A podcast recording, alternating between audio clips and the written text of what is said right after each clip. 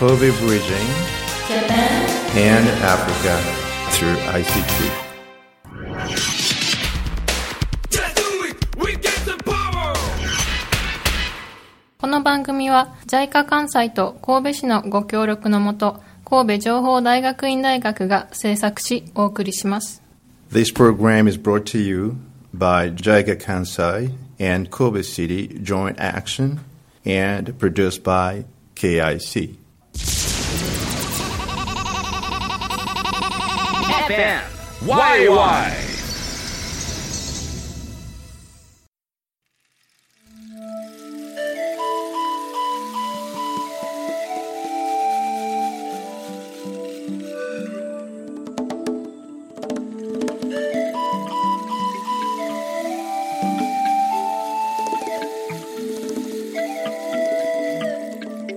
Hi, everybody.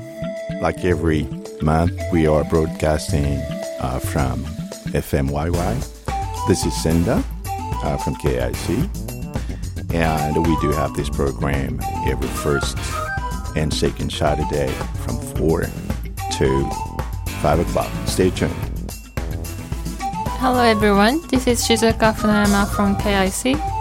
Um, so it's in November now, and Kobe is getting colder and colder. And today it's raining, so it's uh, very autumn-like weather in Japan.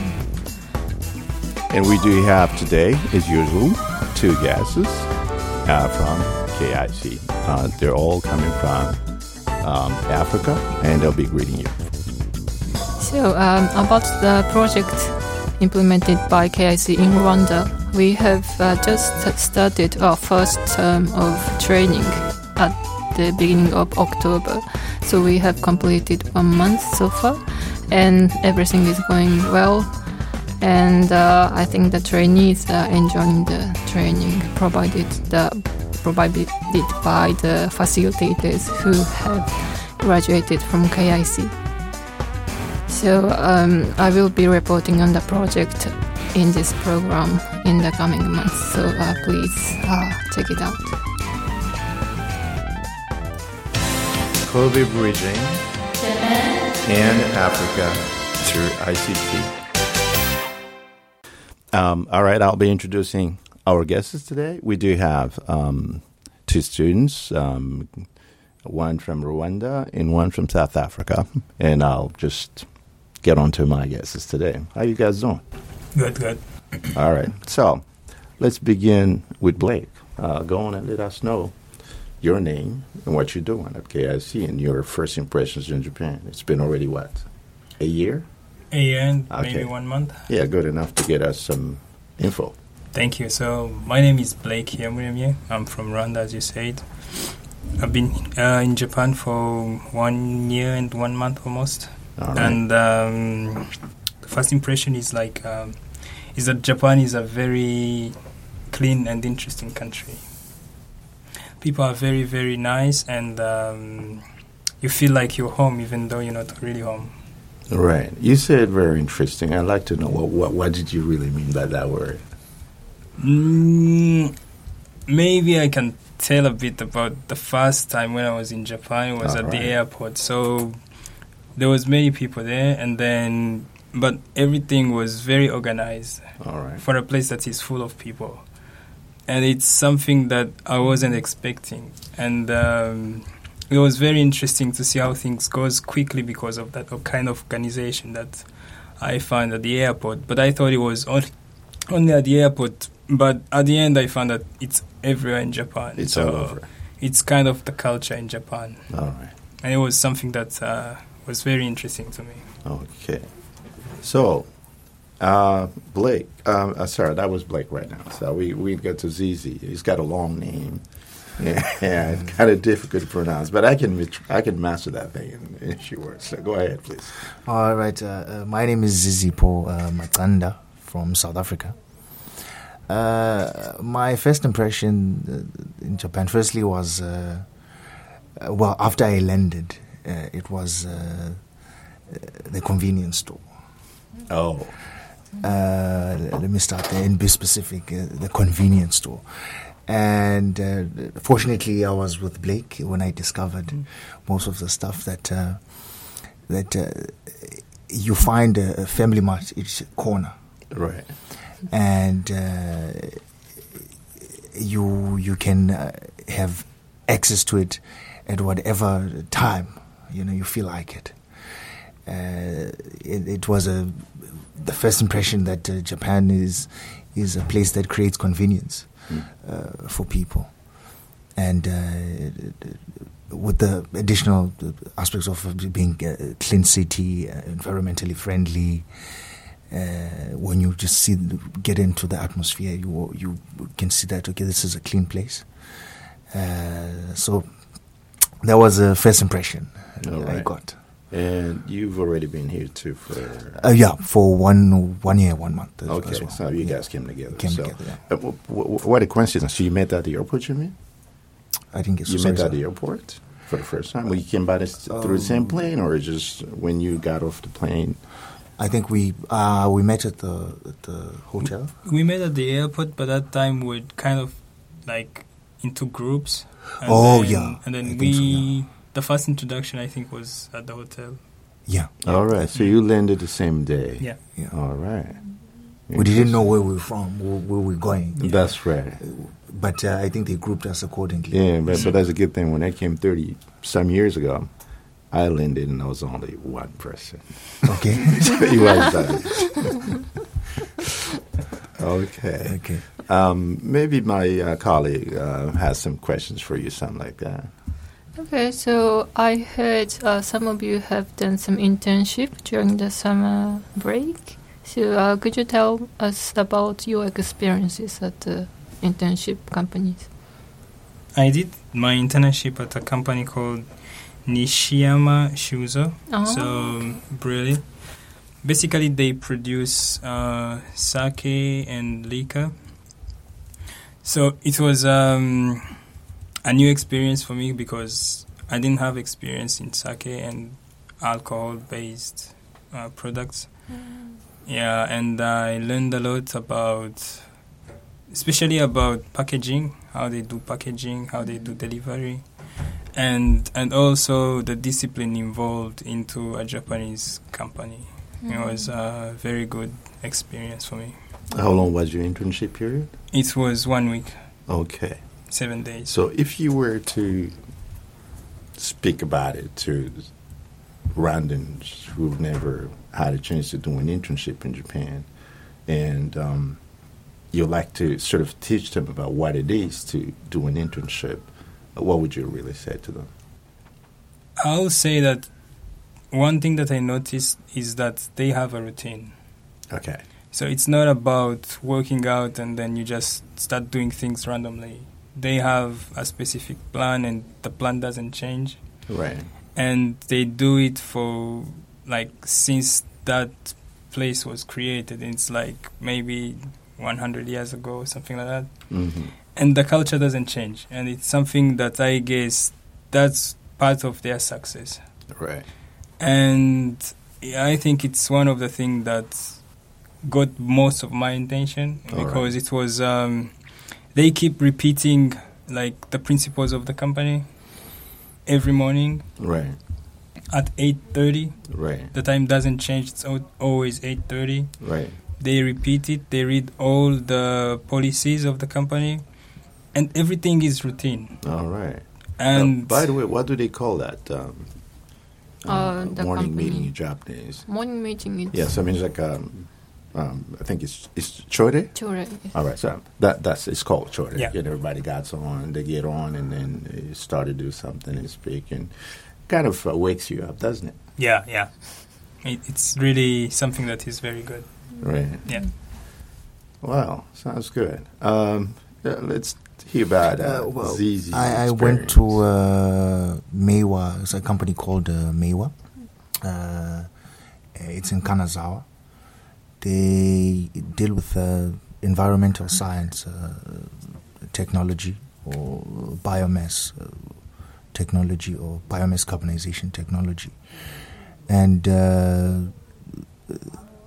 basically, they wanted us to see how we can uh, expand and create opportunities for them in our countries. And uh, it was pretty uh, exciting, the, the activities that we were doing. We, we also had uh, the morning meeting. Well, it's not a meeting, there's a five minute song that plays from 25 past 8 to 8.30. And uh, everyone uh, is, is in that routine where they exercise for five minutes. And uh, whether you were tired, you definitely uh, You have to through do. that five minutes, you, you So- be awake. You, you didn't think that was too much for you. So uh, you no, no, wake no, up no. in the morning and like, oh man, you got to do some kind of uh, that kind of gym. Whatever that it, is. it was exciting. It was exciting, and, and uh, we did it every day for two weeks. And uh, one thing that was interesting uh, for me was uh, uh, the, the, the, the aspect of going from hotel to train and train to work. I'm, I was not used to that. I'm used to uh, different modes of transportation. Right. So uh, that one was something that I, I really loved because at, at, at 8.54, the train leaves. And it will, it will arrive at the same time Right. it arrived yesterday. so you won't have, you won't be late. If you're late, it's because you woke up late. That's right. So uh, the convenience uh, the, of uh, moving from home uh, to work uh, was something that was very interesting to me. Uh, something that uh, I would love to experience uh, back home. All right. I was just that leads us to my second question. That goes to both of you. You've been here for 12 months plus, and both of you have gone for an internship. And of course, you've learned a few things with regards to um, the functioning of the company. Would you? Do you think you would like to take it back home? That Chore thing, for example. Well, uh, for me, uh, I, I don't want to to impose some of the stuff I've seen here because some of them are not easy to handle. Right. uh, especially when people are not used to uh, a right. certain culture. So I, I would say that in, in if most of the people in, in, in my company Right. uh, uh, are, are disciplined enough to to handle whatever new change that Right. would come to the company, then I, I think I would introduce it, uh, partly introduce it, or try and integrate it in in uh, in my uh, way of doing things, uh, because it does have uh, some kind of uh, effect, That's you know, in terms of your product productivity Right. Uh, I, I would uh, implement it in my company and uh, definitely suggest because it, it will create a really comfortable environment for everyone. Right. Uh, but I wouldn't just impose, impose it. that on yeah. that. So you uh, somehow you would think of bringing the system back home Yeah. and try to see how you could probably integrate that into functioning. Yeah. And then create some incentives for people to follow that. Yeah. All right. So Blake, how about you? I think he's right. It's not an easy thing to do to just suddenly change people's routine and habits and culture. But maybe one of the approaches I can take is to start by changing myself from Mm. what I've seen that is benefit to me. And maybe whoever thinks that it's good, he can also learn from me and then keep changing. And maybe it can be an impact to the society we are Right. living in. Yeah. Yeah, uh, very true. Uh, I would give you an example of uh, something not that I did, but one of my clients did. Uh, many years ago, I designed a, firm, um, a factory back in the Congo, and uh, it wasn't working well. And that guy uh, came, used to come to Japan a couple of times, and he brought something similar to that back home.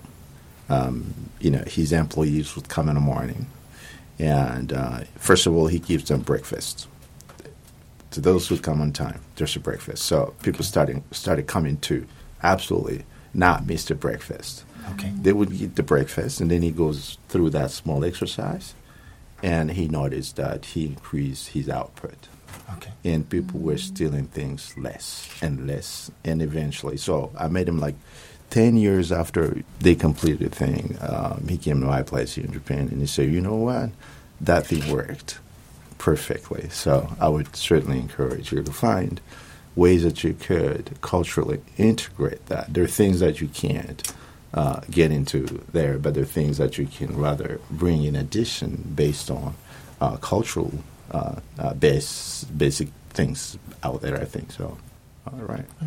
So, that was beautiful to hear you guys um, and to get to learn uh, your own experience. Um, and uh, I wish you good luck and for the rest of your time in Japan. Thanks, thanks, thank, thank you. Kobe Bridging Japan, and Africa through ICT. All right. Beautiful to have you guys here. We're going to get into um, the next part of our talk today. Um, as I said, you just finished your one year training and you still have another one to go. We would like to hear about what are you thinking to do when you go back home? What is that you're going to take back home in your project for the future? We're going to get started with Zizi. Okay. Uh, all right. Uh, it's it's uh, it's mind-boggling or fascinating uh, the the possibilities that uh, uh, we I have, but uh, I'm, I'm scaling down in terms of the, the kind of projects that uh, I would love to Uh, to implement. By the way, what is your field? We should have started by that. Oh, okay. Yes. Okay. Okay. Uh, well, uh, my field in terms of research, or In terms of research. my uh, research uh, is uh, revolving around uh, business process management. All right, so you're in business. so you came back home before coming. You were working into. I was working for a municipality. All right. I was working for a municipality. And you're going to go back, back to municipality, or are you planning to? No, no, no, no. Well, I would love to uh, get formal employment because I'm not employed Right. by the municipality right, right. now. But uh, the solution I'm creating is for the municipality actually, All right. as a way of uh, creating my profile and being able to sell the solution, even if I don't get employed by them. That's right. So uh, I'm currently uh, interested in implementing the, the, the solution, uh, business process management solution in, in, in municipality or provincial government. Uh, or let's say this, they, they call it uh, well, local government, and there's another one above that, and there's national government. So I, would, I wouldn't mind uh, playing around the field of provincial and local government and, and, and because there are a lot of uh, opportunities in terms of uh, systems uh, that should be implemented, automating uh, processes in, uh, in uh, municipalities. And uh, so that's the, the, the, the plan in terms of career uh, or, or the research I'm doing in Japan. Right. And in, in, in terms of business, I mean, I'm, I'm very interested in, in, in, in agriculture. I went to Meiwa uh, because uh, I want to introduce their carbonization or biomass carbonization plant in, uh, in, in, the, in the project that we have, a cooperative, a fa- farming cooperative that we have back home.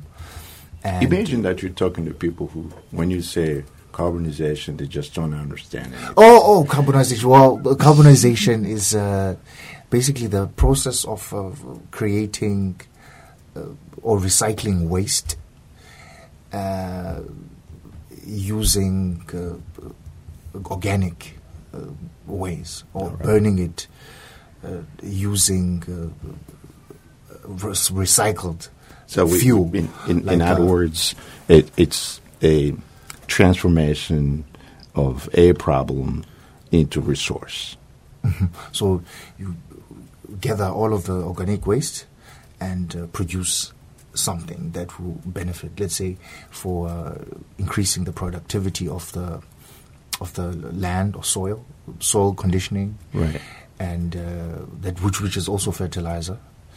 And uh, some fuel out of that as well, because you can uh, have some kind of uh, charcoal Right. that you can sell. It's called biochar and uh, that can be used uh, for uh, alternative fuel. That's right. So uh, those are the things that I would love to introduce in in, in, in, my area in, South Africa, and, uh, and partner with some of the local farmers and, and, and see how I uh, uh, partner with other entities and and and, uh, and all of that. So uh, my interest in terms of business is, is, is playing around in the space of agriculture. All right, that sounds And good. I'm not ready to introduce some kind of technology Right. And, uh, because I can see uh, some other people are trying to innovate. That's right.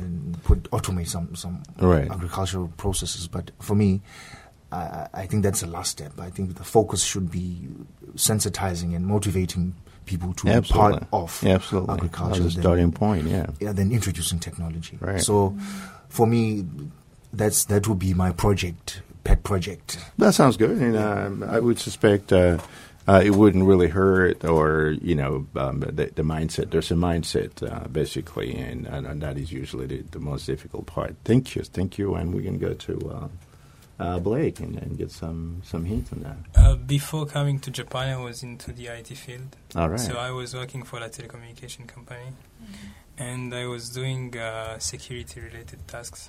So I was the IT security it's a guy. tough thing. They call it so. I don't understand. So basically, currently my research is um, is into uh, creating solutions, uh, IT security solutions for Mm. small and medium enterprise, uh, starting in Rwanda. So I worked for two different companies, and in those companies, I was always doing security stuff, and uh, I realized that there was a need into security because Rwanda is trying to develop its- itself and becoming an, an IT or maybe knowledge-based ca- country, Mhm. Um and, and IT is one of the tools that we really need to to use in order to reach that. And without a secure environment, I I think that will be a very big risk. So that's why I focus more into developing tools of Yeah, securing the small and medium enterprise. So currently, that's what I'm working on. All right. If if I if I get it right, so Yes. before coming, you were working with two different firms. Yes. So you- you're like on your own, or No, no, no, no. I was as as an employee. I was employed by by, two different No, companies? no. The first one, I was uh, firstly I started with uh, one company, and then at the end I shifted you, to you another. shifted yeah, to another. Yeah, all, company. all right. Now, let's say um, uh, definitely we all now understand that ICT is is is a very very powerful uh, developmental tool. And uh, being working in Rwanda, in Rwanda having a kind of a mission, uh, a vision, which is to be um, definitely make its development based on, on technologies. And um, we usually call that like a zero kilometer, Mhm. you know, because you don't have to move to do anything. Indeed. um, what would be your vision um, beyond uh, Rwanda, for example? Do you have anything like an, a, a kind of regional thinking, um, or how do you look at things? Yeah. Actually, uh, my second job was not in Rwanda. Okay. So I was working for three other different ca- countries in Africa. I was right. working for Niger, uh, Chad, and Madagascar. Uh, beautiful. So then I got like an experience to see their problems and to compare them from the problems that I've seen in Rwanda. In Rwanda. Yes. And there are different regions. That's right. And but even though it's in different regions, I can say that we all have similar problems. Yes.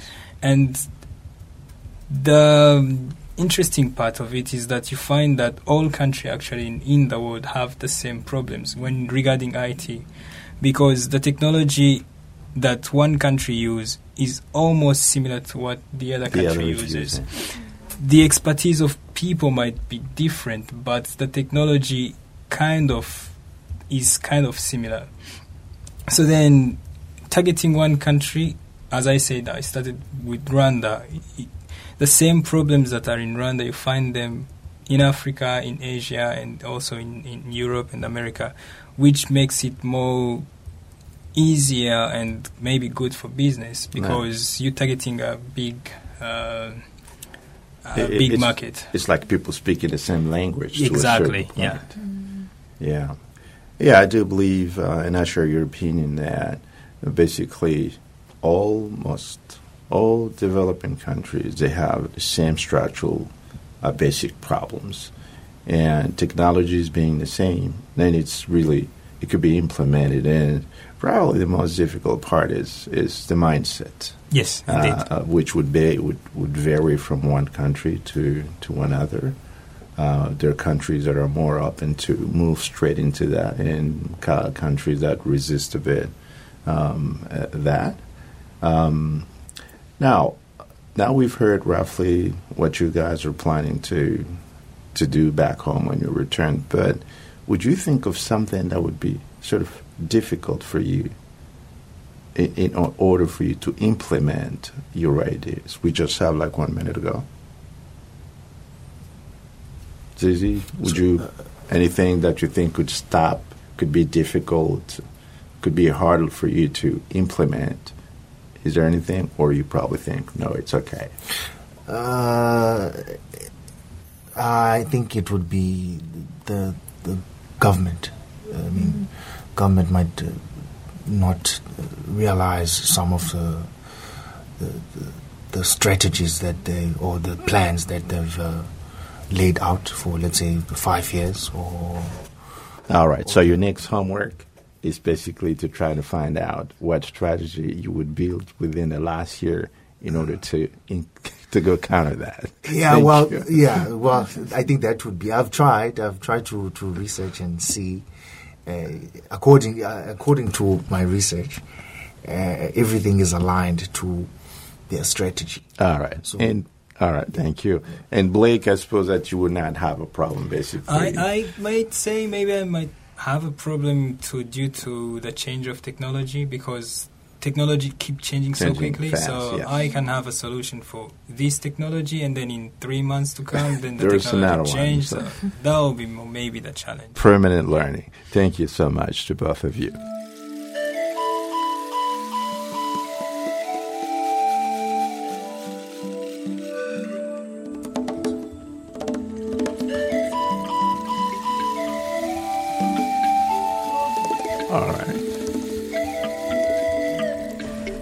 Uh, today we had two students from KIC. Um, both are in the just started their second year, so uh, they still have another year to go in Kobe. So we discussed about their research and their future plans, and it's uh, they have a very solid plans for the future, and we look forward to what they will achieve at the end of their stay in Japan. Okay, to our listeners, thank you. Until then, have a good time. Bye bye. Right. This program is brought to you by Jaiga Kansai and Kobe City Joint Action and produced by KIC. この番組は JICA 関西と神戸市のご協力のもと神戸情報大学院大学が制作しお送りしました。